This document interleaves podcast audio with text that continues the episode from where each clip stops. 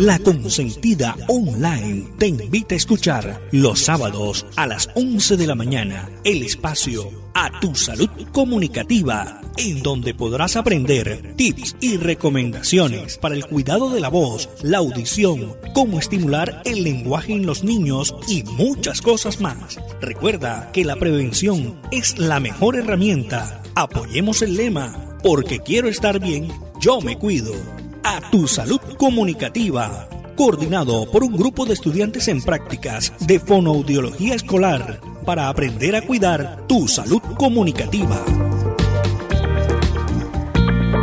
Buenos días a todos los oyentes. Mi nombre es Dayana Pinto, fonoaudióloga en formación. Hoy en A Tu Salud Comunicativa hablaremos del uso del tapabocas en los niños y su relación con el lenguaje. A raíz de la pandemia, por el virus COVID-19, ha sido inevitable el uso frecuente de las mascarillas o tapabocas, al cual nos ha tocado adaptarnos poco a poco. Pero en los niños en concreto, ¿cuáles han sido los efectos sobre el desarrollo de la comunicación, el lenguaje y el habla? Aunque no hay una evidencia científica de lo que puede suceder, aquí les contamos algunas de las dificultades que se pueden encontrar, sobre todo en entornos escolares. Primero, en la comunicación temprana ha afectado la adquisición y el desarrollo de la comunicación en los bebés, aprendizaje de las emociones y la empatía. Segundo, el desarrollo del lenguaje del habla en niños y niñas pequeños sin alteraciones previas.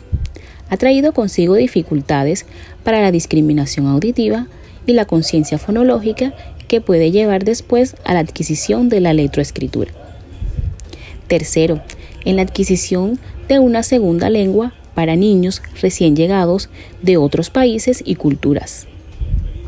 Cuarto, el desarrollo de la comunicación y el lenguaje en niños que tienen alguna dificultad añadida, como verdaderos retrasos o trastorno del lenguaje, sordera u otros retrasos del desarrollo.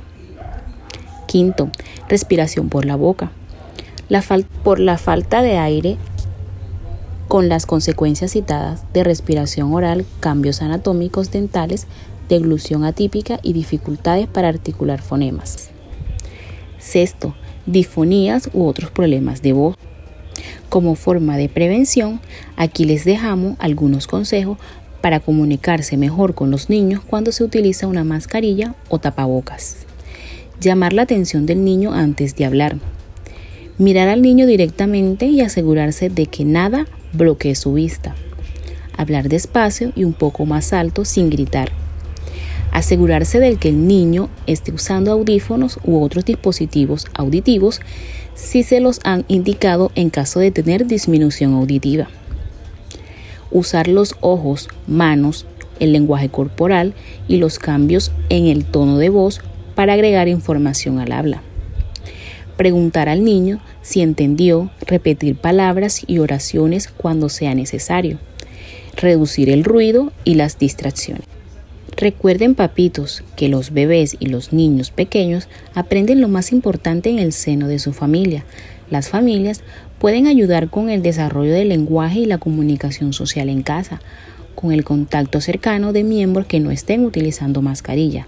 Si se le dedica tiempo a conversar con los hijos, sin pantallas ni otras interrupciones, por ejemplo, a la hora del baño y de la cena, los niños deberían alcanzar los logros esperados. Independientemente del uso de la mascarilla, algunos niños tardan más en alcanzar los logros del habla y del lenguaje y algunos pueden necesitar ayuda para alcanzarlos. Los retrasos, los trastornos del habla y del lenguaje son comunes en niños pequeños pero son altamente tratables con la ayuda del fonoaudiólogo. Sin embargo, tenga en cuenta que lo más importante es la seguridad y por lo tanto se recomienda seguir usando la mascarilla como forma de prevención. Aplique estos consejos para favorecer el desarrollo del lenguaje en los niños. Recuerde nuestro lema, porque quiero estar bien, yo me cuido. Los esperamos en nuestra próxima emisión.